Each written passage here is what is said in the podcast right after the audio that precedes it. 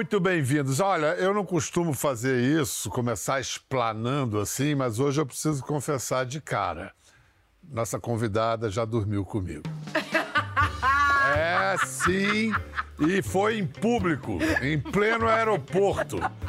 Pelo menos é o que ela conta. Não sei se era eu mesmo, se era ela, se era tudo fantasia ou mais um apronto da cabeça dela para depois contar para geral no espetáculo. Porque essa é a natureza dela, ser desbocada, debochada, delirante. Essa pessoa se irrita com a Bruna Louise. Tá no lugar errado, vagabunda. No stand-up, em tradução, a comédia ereta, ela sobe no palco e no salto reage, bota um cropped a barriguinha de fora, a cara tapa, todos os fins de semana. E assim já se for mais de 13 anos. Eu falo das vagabundas, mas eu também sou. A gente, é, a gente tem um sindicato das vagabundas todas juntas. Aqui, quem mais é vagabunda? Levanta a mão. É isso, todas somos. O pessoal aqui do lado não é muito, mas é direita, nunca assume. A esquerda é mais livre, a esquerda é mais livre uma das pioneiras do stand-up no Brasil. Ela é herdeira de Dercy Gonçalves, íntima do palavrão e da provocação. E é democrática. Irrita feministas e machistas em que sirva a carapuça. Ela sabe que viver de rir e rir da vida principia por não se levar a sério.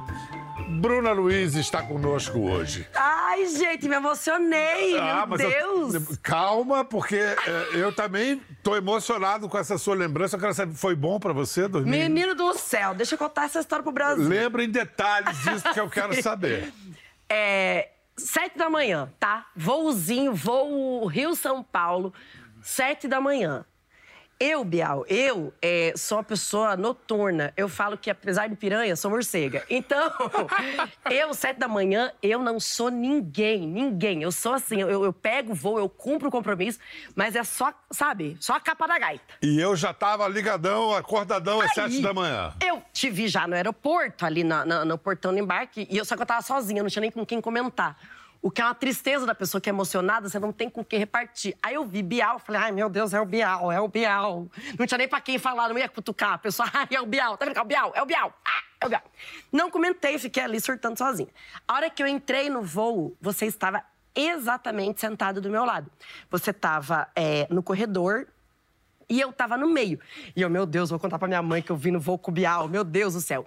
E tem anos isso, era época ainda de, de BBB, faz bastante tempo. É por isso que eu não me lembro. tá bom. E daí, eu muito feliz, bial, bial, bial, bial. Bial, bial, bial, bial. Só que, eu falei pra você, sou uma pessoa noturna.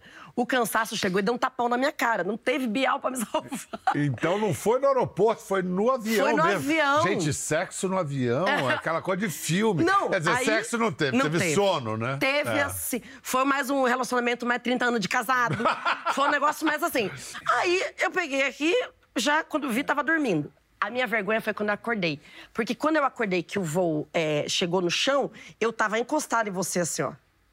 Aí eu fiquei com muita vergonha. Ah, eu lembro que a minha camisa ficou toda babada. Ah, tá. Agora, falando, falando sério, não continuando sem falar sério. Não, e eu só quero, olha, eu só ah, quero te mostrar uma foto, porque eu não sou a pessoa que se arruma muito em aeroporto. Tá. Eu quero te mostrar uma foto que eu postei na época, a galera que me segue sabe. Essa sou eu no aeroporto, tá, Bial? Só pra você, você entender. A paisana. entendi, entendi. Mas isso não tinha máscara naquele não, tempo, não, não. tinha máscara. Ah, isso parece que eu vim no tráfico de órgãos, parece. Tá, tá tudo explicado. é better than fiction. Eu ia perguntar para você se o seu sucesso se deve ao sexo oral, ou seja, ao sexo falado. É a sua especialidade? Sabe que, que não, na verdade. O que, que acontece? É, eu já tô, tenho muitos anos de stand-up e óbvio que é, logo que eu comecei a fazer é, o falar de sexo para a plateia era muito chocante, assim. A galera ver uma mulher com essa liberdade. Estamos falando de 2010, era estranho, de, né? De 2010, é. é. E mesmo quando, muitos anos depois, é. quando eu comecei é, é, a, a, ter muita visualização na internet, é, eu tinha muito esse assunto e a galera ficava muito engajava e se chocava na mesma proporção. Jorge tá no trisal com Amanda e Mariane. Mais ou menos.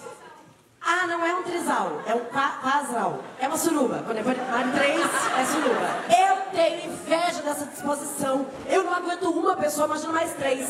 Eu amo a Siririca, porque não preciso conversar com ninguém, entendeu? Agora imagina, para, para chegar no orgasmo, tem que fazer um grupo no WhatsApp para conseguir as outras três pessoas? Então, as pessoas ainda me conhecem muito por conta dessa liberdade sexual. Mas a verdade é que a minha liberdade sexual, ou o tanto que eu falo desse assunto, é igual ao que os homens falam. Só que por eu ser mulher, choca e chama muito mais atenção. Entendi. Na verdade, a minha carreira não é falar disso. Só que toda vez que eu falo, gera um, um, choque maior do que qualquer um dos meninos humoristas falando. O que não deixa de ser interessante para você. É, é. Né? Porque o, o, choque. O choque, óbvio, vigia, gera, né? É. Tem uma... Eu não gosto, assim, quando as pessoas, é, às vezes até os haters, ai, nossa, a Bruna só fala de putaria. Na verdade, não. Eu falo do cotidiano como qualquer outro humorista, porque o stand-up é esse é. exercício é. da observação do cotidiano, tal. Eu brinco muito. É, logo que come... os meus vídeos começaram a ir muito bem na internet, eu tinha acabado de ficar solteira, tava saindo de um relacionamento. Então, óbvio que eu zoei muito. Quando você sai de um relacionamento longo, é, a tua, muda, tua vida sexual muda, né? De inexistente para uh, tem alguma coisa aqui. Esses dias eu fui pra balada. Nossa, mas eu fui pronta para dar. E é com muita tranquilidade que eu digo pra vocês, não peguei ninguém. Eu falo que quando eu namorava, eu era outra pessoa, Biel. Eu namorava, eu era uma mulher assim, comportada, eu usava umas roupas, uns vestidos longos, de flor, era moda vegana porque não tinha linguiça.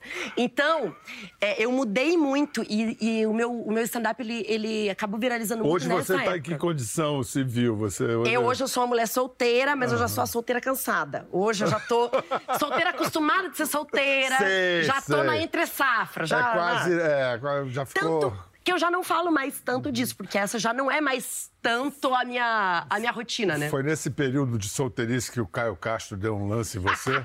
Passou, Meu passou Deus o zap pra você? Conta essa história pra a gente. A história é a seguinte, gente. Eu sempre fui muito fã do Caio, né? Por motivos óbvios. Ah. Todo mundo sabe, ele é muito inteligente. Beijo, Caio. Eu sempre tive um apaixonite no Caio Castro, uma coisa juvenil, assim. É, ele é famoso há muitos anos. E eu sempre achei ele a coisa mais linda tal. E é, sempre brinquei muito com ele como um ideal de homem, como um ideal de beleza. Há uns anos atrás, os meus amigos que são humoristas, eles têm um programa na TV. E eles não me falaram, mas eles receberam o Caio Castro como convidado. E como eles queriam que o Caio passasse um trote, eles não me avisaram. Então a história é: estou eu na minha vida, Eis que toco o telefone, um número desconhecido, pensei, Serasa. E olha aí quem tá me ligando. E era um moço falando, Caio Castro. E daí eu ri, me diverti, falei, meu Deus, não tenho nem calcinha para isso. Se é o Caio mesmo, abre a geladeira, deixa eu sentar na geladeira. Enfim, aí zoei bastante, até eu entender que realmente era o Caio Castro. E era um trote. Era um trote. Aí, claro, os meninos são meus amigos, se divertiram muito com a história, riram muito da minha cara. E daí, é, quando foi pro ar essa, esse trote, muita gente postou também. E eu fiz um texto de stand-up contando a minha versão. Gente, eu comecei a ficar muito nervosa, muito nervosa. Assim, eu suava o corpo inteiro. Eu tava com a axila molhada, às três. Eu quase bati o carro e nem era eu que estava dirigindo. Eu comecei a ficar desesperada. Eu falei, cara, foda-se que é uma pegadinha. Eu tô falando com o Caio Castro no telefone. Eu vou passar todas as cantadas. Vai que cola. Entendeu? Eu acredito. Tudo que eu quiser, o Caio lá de cima vai me dar. E daí, acho que uns um ano e meio depois desse acontecido, me chamaram para fazer um filme e eu, graças a Deus, assim, a minha carreira de stand-up, eu, eu, faço show praticamente todos os dias. Então, cada dia eu tô num lugar do país, é uma correria. Eu realmente eu não tenho muito espaço para filme, assim, sabe? E daí eu falei, não, gente, eu agradeço muito, mas não vai dar. Aí a produção falou, mas Bruna, o filme é com Caio Castro. Eu falei, então cancela todos os meus shows. Porque eu falei, agora eu vou conhecer, a gente vai namorar, eu vou casar, vou ter três filhos. Aí fui para fazer um filme, para conhecer o Caio. Uhum. Cheguei pra, pra leitura de texto, porque eu não tive nem tempo de fazer a leitura, eu tava indo assim realmente desavisada, era uma comédia romântica e o elenco percebeu que eu não tinha rido, porque de todas as piadas eu ri de todas. eu, tava, eu tava ali de surpresa mesmo. Aí que eu descobri que eu era irmã do Caio Castro.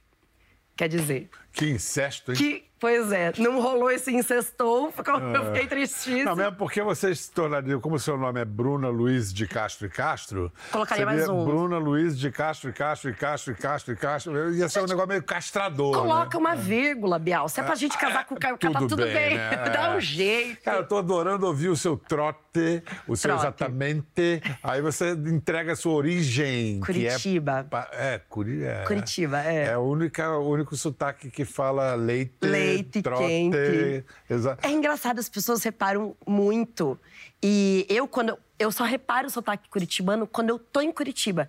Principalmente quando eu escuto a minha família. Minha família tem um sotaque muito forte. Aí, quando eu escuto o sotaque delas, eu falo, nossa, eles têm um sotaque forte. Mas você não é de Curitiba. Você é de uma cidade Rio chamada... Branco do Sul.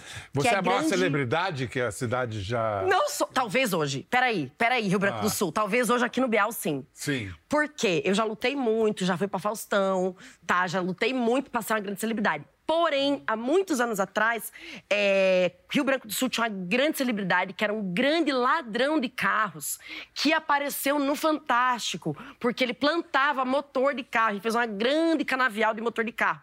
Então ele era uma maior celebridade. Mas aqui não é o linha direta, aqui é o conversa, então a celebridade aqui é a Bruna Luiz. E no final sou é. eu que decido. Yeah! Vem cá, é o seguinte, falam que você tem a coisa da Dercy Gonçalves, que você seria uma herdeira da Dercy Gonçalves. Eu amei, Mas você é tá? muito jovem para ter essa influência direta. Mas sabe você não que... viu Dercy. De eu onde vi... você bebeu a Dercy? Porque eu tenho uma pessoa que eu acho que é uma entre você e a Dercy tem uma pessoa, uma grande atriz. Mas sabe que uma coisa que me, me marcou muito na Dercy foi, claro, eu, eu, eu tenho 38, então eu, eu lembro bastante coisa dela. Mas uma coisa que é, eu peguei muito da Dercy, talvez as pessoas nem saibam, foi quando eu li a biografia dela. Esse livro marcou muito, muito a minha vida mesmo. Porque a biografia da Dercy, ela é uma história triste. Só que é, é, uma, é, um livro que não foi escrito por ela, mas foi contado por ela, né? E mesmo ela contando a história, que é a história triste, tem muito abuso, tem muito preconceito e tal. E mesmo assim, eu ri muito. Então, a minha maior fonte de inspiração da Dercy, além, claro, do desbocada, do palavrão, dessa liberdade da gente é, ser quem realmente a gente é, foi essa coisa de conseguir contar a tristeza com piada. Isso é uma coisa, assim, que ela me pegou muito no coração. Em inglês, eles têm uma, um provérbio que diz assim: a comédia é a tragédia mais tempo. tempo. Uhum, é, exatamente. Exatamente. É, e é você impressionante consegue mesmo. rir do que foi trágico, você superou. E, é, não é, e não é nem só para humorista, é para qualquer pessoa. A partir do momento que você já consegue olhar para trás, numa coisa que te fez um mal danado, e já consegue rir, já tem uma cura. E eu, e eu, gosto muito dessa sublimação da tristeza virando comédia. É uma coisa que eu gosto muito. Então, mesmo com os meus problemas, eu já sou a pessoa que eu, eu tô chorando e eu já tô fazendo piada em cima do meu choro, eu já tô rindo e já tô chorando. É, os problemas mais cabeludos da vida vida, os piores, só são acessíveis pelo humor. Pelo humor. Não tem jeito. Você, acho que foi no ano passado, você fez um projeto chamado Juntas. Sim, é um projeto que eu tenho muito orgulho. Pois é, e aí você recebia outras mulheres, quer dizer, Isso. você primeiro era uma exceção. Agora você está abrindo espaço para as outras. Mas Exatamente. fala sinceramente, com todo rigor crítico, a safra é boa? Muito boa. A safra é muito boa, a ponto de eu falar, gente, temos uma um, uma boa geração vindo. Porque elas são é, de comédia, elas são mais novas do que eu, né? Elas são uma geração é, depois. E quando eu vi esse movimento forte de ótimas mulheres vindo, eu falei, eu, eu já tô aqui. É, eu não sou sozinha capinando esse lote. Tem outras humoristas que têm um tempo de comédia, que nem é, que nem eu, que é a Ariana Nutt, que é um pouquinho depois, Mel Maher, um pouquinho antes. Tem ótimas mulheres. Mas quando eu percebi que esse, esse caminho aberto. Poderia, a gente poderia puxar outras mulheres. Então, foi a ideia, foi quando eu tive essa ideia do Juntas. E o Juntas, além de ser esse projeto que, que está na internet, ele é um projeto também que eu mantenho aqui em São Paulo. A gente em cartaz, em temporada, para as meninas terem esse giro também e ter um cachezinho. Porque às vezes é importante. Não, o cachê é importante e a tarimba, né? Assim, Claro, de você no vai ganhando cancha. Vem cá, você. É, é- é muito. É esquisito falar assim, você era atriz. Você não era atriz, você é uma atriz. Mas sabe tô que eu não me dizendo, considero na, na mais? Não, considera, não, Não, considera. ai, menino, então, nossa, eu assim, sou ruim. deixou de ser atriz pra ser uma comediante. Sabe por quê? Porque eu, eu era uma. Eu preciso assumir pra mim que eu era atriz ruim. Tanto que eu fazia drama, as pessoas riam. Falei, então, tá na hora de eu assumir que é só comédia. E quando eu encontrei o stand-up, eu fiz 10 anos de teatro antes de entrar pro stand-up. Eu gostava muito. Mas quando eu, eu, eu descobri Mas esses stand-up. 10 anos as pessoas não falaram pra você. Teu Querida, negócio desiste. É, teu negócio é fazer rir. Falavam, falavam, falavam. Mas eu era persistente. Eu cheguei é, muito nova, eu comecei a fazer teatro muito nova, né? Eu comecei a fazer, eu tinha uns 15, 16. Então, nesse meio tempo, é, eu queria escrever peça, eu queria dirigir peça. Eu sempre fui uma pessoa muito do palco, muito ligada, assim, com a arte, com o que, a, o que a arte faz na cabeça das pessoas. Eu gosto muito de ver alguém se distraindo dentro do teatro, a pessoa esquecendo os problemas. Nem que seja num drama, mas chorando por causa dos outros, sabe? Eu sempre gostei muito do palco. Quando eu encontrei o stand-up, a minha primeira coisa foi uma grande admira- admiração pelo stand-up, que eu achei incrível de cara, mas eu achei muito difícil. Falei, como é que esse povo tá subindo no palco sem um texto escrito por, por Shakespeare, sabe? Como é que. que que, que tá Não, é- acontecendo? é- a pessoa tá ali pelada, né? É, é. Sobe, tem o microfone, a plateia e você não tem artifício. né? Exatamente, e era isso que me assustava, porque eu vinha de um lugar, o teatro, ele te dá justamente artifício. E Você como é que você pegou texto. essa manha? Então, foi bem assustador. Eu lembro que é, o stand-up estava começando e Curitiba sempre foi um polo tanto teatral muito forte, tanto que o Festival de Teatro de Curitiba até hoje, assim, tenho muito orgulho, é imenso. Mas também para o stand-up, Curitiba é uma cidade muito importante. E eu comecei a, a- Eu acho que eu fui em um, em dois, e eu conhecia um dos meninos do elenco, e um dos meninos do elenco que tinha feito teatro comigo, sentou na mesa do bar comigo e falou: Bruna, é a tua cara. Stand-up é a tua cara. Por que que você não escreve um texto e vem? Só que quando ele falou pra mim, isso era muito fora da minha realidade. Eu, eu, tipo, eu achei muito incrível, mas pra mim era uma. Eu achava que eu não tinha como. Então, de- dessa conversa até a minha primeira subida no palco de stand-up levou muito tempo. Eu passei por um processo que primeiro eu subi como personagem. Então, eu, eu saí do contexto peça para fazer humor de personagem. Eu criei uma personagem, eu escrevi um texto, mas com tom de personagem. Foi, foi a, minha, a minha transição. Aí, eu acabei entrando num grupo de stand-up lá em Curitiba. E por acaso, éramos só mulheres, que numa época que não existia isso. Nós éramos em quatro mulheres. As três meninas faziam stand-up, cara limpa, puro, e eu fazia personagem. E daí, a, a verdadeira virada da minha carreira é por um motivo muito besta, na verdade. Porque Curitiba, vocês sabem, é muito frio, né? Muito. Então, assim, inverno em Curitiba, aquela, aquela quinta-feira, dois graus, assim, a gente fazia show no boteco. E como as meninas já iam prontas, para elas era uma facilidade. E eu não, eu tinha que subir no banheiro, às vezes entrar na cozinha do bar para me trocar. Um frio do caramba. E eu tava com cólica menstruada. E mulher, você que tá me assistindo, você sabe que a nossa vontade quando tá com cólica vai pro pé, assim, você não quer fazer nada. E daí eu cheguei com a minha malinha de figurino e uma das meninas. E eu falei, nossa, gente, que desgraça esse frio, eu com cólica. Vou ter que colocar peruca, roupa de personagem. E uma das meninas falou: Mas, Bruna, pega uma das suas personagens que seja mais próxima de você e faz catar-roupa. E foi assim que nasceu o stand-up em mim. Que maravilha, graças a uma cólica. E o frio de Curitiba. Espetacular! Então, Bruna já era internacionalmente famosa em Curitiba, mas aí ela foi em 2014. Quem chega lá? Quadro do grande Faustão. Vamos lembrar. Ai, meu Deus! Aí você tá com aquele sutiã que pesa 3 quilos de ferro e bojo, porque você não tem peito. Aquela cinta bege que você colocou para ficar mais magra, que não te deixa nem sentar, nem comer, nem respirar. Se você peidar, você explode. Mas a hora que você sofre, que vem aquela lágrima no canto do seu olho, é quando você lembra daquela calcinha fio dental que você colocou achando que o abobado ia te levar no motel. E calcinha fio dental, marada, eu vou contar uma coisa para vocês aqui. Calcinha fio dental, não existe você desatolar a calcinha. Não! Ela mora ali! e ela chegou lá! Bruna Luiz! Gente, foi muito importante para mim esse dia, muito importante, muito importante. Foi, claro, o dia do maior nervosismo da minha vida.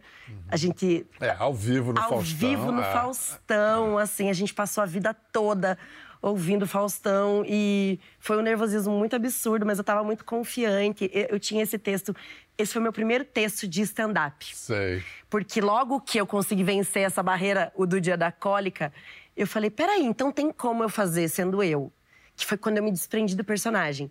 E eu escrevi esse texto, que era um texto muito simples, identificativo, do quanto a mulher se arruma para sair no encontro e o quanto o cara vai de camisa de time e tal. Homem adora reclamar de mulher. Eles falam assim: é, mulher, mulher demora muito para se arrumar para sair. É verdade.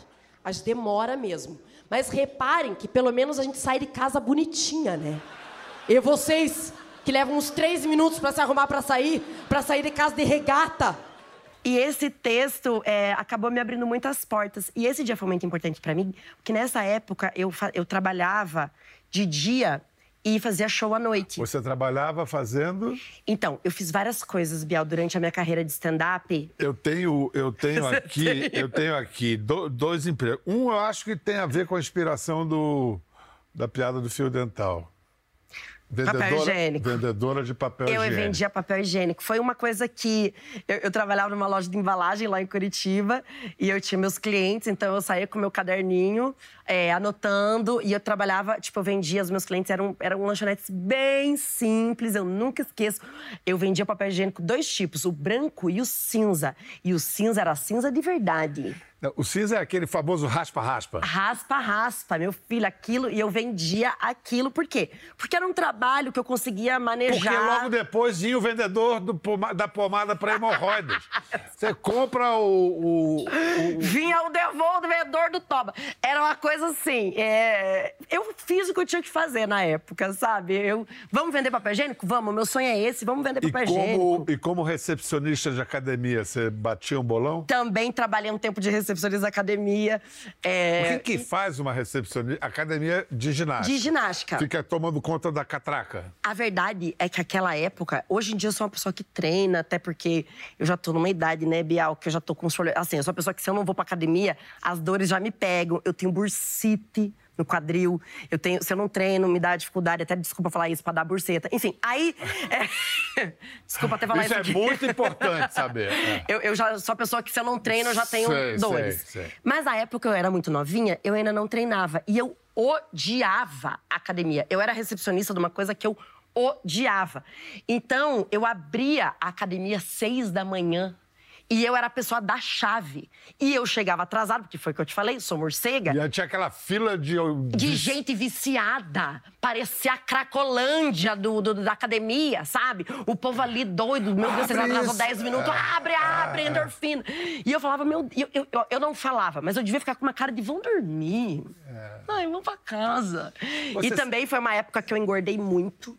Porque eu trabalhava na recepção da academia e eu comia o dia inteiro, porque eu achava que estar na academia bastava. Depois que eu descobri que tinha que realmente pros Maravilhoso, a única pessoa que engordou na academia. Muito bom. Você sempre foi desbocada assim? Sempre, sempre, sempre. Você usa o, o escapa. Olha, Nesse caso agora da buceta, você usou com precisão. às vezes escapa. Às vezes escapa. Às vezes escapa. Até- foi um problema, por exemplo, nesse trabalho da academia, é, como o humor, ele te liberta para certas sinceridades. Então, eu tô acostumada a sempre fazer uma piada, a- sempre não, mas às vezes soltar uma piada que, no fundo, é uma coisa que eu realmente queria falar pra pessoa, sabe? Então, eu acho que na academia eu fui até mandada embora por causa dessas piadinhas. E eu presumo que nas redes sociais, em que artistas como você são obrigados a, a atuar, a participar, essas suas provocações devem é, provocar reações Sim, meio mais ou muito. menos Tem- também. Tem, de tudo. Assim, eu escolhi, é, logo que eu comecei a aparecer na internet, eu escolhi ser eu. O que não, pode parecer besta, mas eu conheço muito o bastidor da internet e eu sei o quanto as pessoas, às vezes, pelo trabalho, precisam é, disfarçar ou Inventar um personagem. inventar um personagem, ou nem tanto, mas não tanto. Não chega. Tem gente que inventa, ou a pessoa simplesmente ela, ela maquia uma situação, ela, ela sabe. Eu, como eu trabalho com comédia, a comédia é muito feita da verdade, então eu escolhi desde muito do começo da internet, falei, cara, eu preciso ser eu. E, e se, se a minha opinião, se eu quiser dar a minha opinião, ela precisa ser uma opinião verdadeira. Se ela for uma opinião comedida, com medo disso, com medo daquilo, é melhor nem falar, sabe? Porque é, a internet realmente, os comentários, se a gente for se apegar, é pra sair. Se for pra se apegar nos comentários da internet, é pra desistir, apagar as redes sociais e ó. Mas tchau. então deve ter a ver com o seu novo show que chama Burnout, Burnout. né? Minha falecida avó sempre me falou: minha filha, joga essas calcinhas velha caguenta fora. Porque vai que um dia você sofre um acidente na estrada, você perde um braço, o médico vai ver, você tá com essa calcinha horrorosa. Falava, vó, se eu perder um braço, eu não quero o médico olhando minha calcinha, eu quero ali atrás do meu braço. Esse relacionamento com Olha. as redes. E também a quantidade é, excessiva de trabalho. Tem muito a ver com as redes sociais.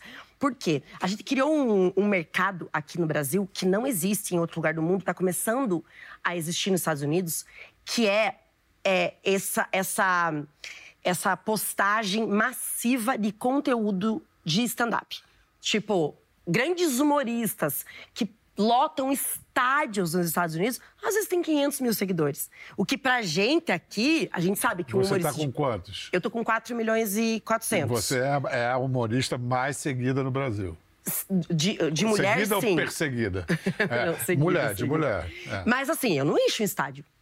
Entendeu? Então, se eu tivesse 4 milhões nos Estados Unidos, eles têm outra Nossa, percepção entendi. de número. Por quê? Porque eles têm uma coisa muito forte com TV, o que a gente já não tem. Então, a gente, pra vender ingresso, a gente tem que postar conteúdo. E a partir do momento que a gente posta a piada, a gente deixa de fazer ela no palco. E como a gente posta uma grande quantidade toda Nossa. semana, é, é um trabalho excessivo e suado pra criar conteúdo. Você Por tem isso, uma equipe para criar piadas com tenho, você? tenho. Eu tenho uma equipe de roteiristas que me ajuda. É, até uma, isso é uma coisa que é muito, muito velado aqui no Brasil. As pessoas têm muito preconceito com isso. O que eu acho uma besteira É imensa. maravilhoso, gente. O mercado é isso. Cria empregos, você vai atender. Exatamente. Sendo que nos Estados Unidos, os grandes humoristas Todos. também usam. Mas Imagina, aí você também. Eh, Eles devem te conhecer muito bem também. me conhecem. né? Só que assim, nada é criado sem mim. Porque tudo, todo o meu, o meu trabalho, ele é extremamente pessoal. Então, eu tenho equipe de roteiristas por dois motivos. Na verdade, porque, claro que eles me ajudam, mas porque eu entendi que eu sou extremamente procrastinadora. Se eu não combinar com alguém para sentar e escrever, eu não vou sentar e escrever. Porque se eu combinar comigo, eu sou ótima para dar bolo em mim. Eu sou ótima para mentir para mim mesma. Eu crio desculpas esfarrapadas que eu mesma não acredito. É incrível como eu minto para mim. Então a gente escreve realmente a muitas mãos. Isso é um preconceito imenso aqui no Brasil, que sinceramente eu acho uma ignorância bizarra, É, Como assim. todo preconceito, filho da ignorância. Exatamente. E escuta, a gente vai fazer um rápido intervalo, mas depois queria que você me, me falasse mais um pouco da- do burnout. E eu soube o seguinte: que tem um quadro nesse novo espetáculo em que você improvisa com as irritações do público. Sim, eu me Vai lá irrita. o público e escreve um post-it assim Post-itzinho. sobre o que irrita ele e tal, e aí dá para a, a Bruna, enfim, fazer o número. Eu vou fazer a mesma coisa. Eu escrevi aqui uma Ai, coisa que que me irrita, tá? Ah, agora vamos ver. Sabe que, ô Bial, esse, esse negócio que você, que você tá falando, o me irrita, é o seguinte: o que, que eu faço? A- o improviso é uma coisa muito difícil. As pessoas até confundem um pouco o stand-up com o improviso. Stand-up É, é, um porque texto quando é que- bom, parece que é improviso. Exatamente. A gente sempre brinca que se as pessoas estão achando que fazer stand-up é fácil, é porque a gente está fazendo muito bem nosso É. trabalho. Isso. Mas é, é, o stand-up é um texto escrito que a gente escreve em casa, a gente testa, a gente vem, apaga, troca a palavra de lugar, às vezes o som, troca uma coisa pela outra, tal. O stand-up é um trabalho assim de suor mesmo. E claro, o improviso, que eu também acho incrível, não é exatamente o que a gente faz. O improviso é mais grupo de improviso, barbichas e Ou tal. um momento. Exatamente. É. A gente usa, geralmente, quando vai começar o show, a gente dá uma conversada com a plateia. Aquilo é 100% improviso. E eu inventei esse quadro, que é no final do show. Aí o que, que eu faço? Eu finalizo o show, agradeço. Aí eu falo, gente, é o seguinte: o que vocês pagaram, eu entreguei. O show acabou. Agora é improviso. Se for ruim. É culpa de vocês. É culpa. Olha, você já, já pagou, já entreguei, já entreguei. Aí o povo já ri, pra já também, porque é realmente muito difícil. Então, às vezes, eu tenho feito esse quadro em todas as cidades que eu tô indo, e alguns eu posso. Por que, que eu não posso todos? Porque às vezes é uma merda. Mas são as irritações das pessoas. São, são, Mas as são. pessoas escrevem assim, por exemplo, uma palavra. Tem gente que escreve. Cara, burrice é um, um tema muito, muito recorrente. Gente lerda. Sabe? Tem umas coisas que aparecem muito. Você encara? Ai, bora. Vamos lá. Se for ruim, vocês Se me for perdoam, ruim, a Brasil. culpa é minha. Olha, mas é porque a irritação do Bial, ela tem um outro nível é intelectual, tá? Não, é uma palavra. Não, isso aqui é um discurso de eliminação do BBB. Ele me veio com post-it que nem cabe tanta palavra, ele inventou. Olha, Bial, me irrita você colocar tantas letrinhas. Você prefere que eu leia? Não, eu vou ler, bom. faço questão. Não, porque, gente, enquanto a Bruna lê, pode ler. Eu vou ler, tá? Ó, Bial, o questionamento do Bial, e você decide se é bom ou não. Ó, porque a palavra colocar virou o único verbo do mundo, diz ele. É coloca ovo pra lá, coloca fogo pra cá. Tudo é colocar. O que tem de errado com verbos pôr, botar? Pois é, mas Bial, o bota é ruim. O bota é ruim. Mas o Primeiro- time chama Botafogo, não, Não. coloca fogo. mas bota. Ora. Mas bota parece sempre que tá uma galinha tá botando um ovo. Mas é o claro. Bota... Mas, mas eu já vi repórter na televisão falando que a galinha colocou ovo. Ah, não, aí não sou dá, contra. gente. Não, Não dá. Aí só conta. Primeiro que a palavra colocar já combina muito com cloaca, que já é errado. Pronto. A cloaca colocar cloaca- é um trocadilho. Não tem pra quê. Exatamente. tá? Mas eu entendi a sua indignação. A gente tá mudando aqui pro professor Pascoal. A gente vai tá Professor trabalhando Pasquale, A nisso. gente vai estar trabalhando nisso. gente, Pronto. e aí, detalhe, ele colocou uma lista de verbos. Não, é que, é que, é que era tudo para chegar nos últimos, nos últimos verbos. Assim. Por que, que usa só colocar em vez de usar por botar, instalar, posicionar, situar, situar, dispor, nossa. vestir, pousar, Fixar. assentar, apoiar, aplicar, arrimar, fixar? Aí. Meter e enfiar. Pronto, pois é, mas o meter pronto. e enfiar também lembra da galinha. Veja. de- vários animais, meu amor. Mas gostei do questionamento, Falar tá? em coloca fogo, bota fogo, o que for, então, burnout. Onde é que a gente pode ver? Segue em Gente. cartaz. Teatro Frei Caneca, Opus Frei Caneca. Na verdade, assim, São Paulo. estou em turnê Você está nacional. sempre. Não, se estiver em São Paulo numa sexta-feira, teatro Opus, Opus Frei Caneca, 22 e 30. Essa é a minha Ah, turnê. 10 e meia. Pa- É. O pessoal já chega mamadão, sexta-feira às Eu 10 tenho a raiva de quem vai doido pra stand-up. Olha que eu gosto de tomar uma, pelo amor de Deus, deixa pra tomar depois, É. Pronto, inferno. pronto. Que daí eu fico com gatilho. Mas todas as sextas aqui em São Paulo, 22 e 30, eu estou com burnout é, até o final do ano. Essa, essa temporada vai. E durante a semana. E daí, durante a semana, Brasil. Então, olha, Bruna Luiz está aí, está na área, nos trazendo alegria, reflexão. Muito legal ver o teu sucesso, meu amor. Obrigada, que bom, E muito feliz enquanto você vai viajando, a gente vai seguindo e perseguindo ela no- no- nas redes sociais, no Instagram e tudo mais. Beijo para vocês em casa. O humor salva a gente. Vamos Salva nessa. mesmo. Obrigada. Obrigado, Obrigada Bruna. mesmo. Muito legal. Ficou curioso para ver as imagens do programa? Entre no Globoplay. Até a próxima.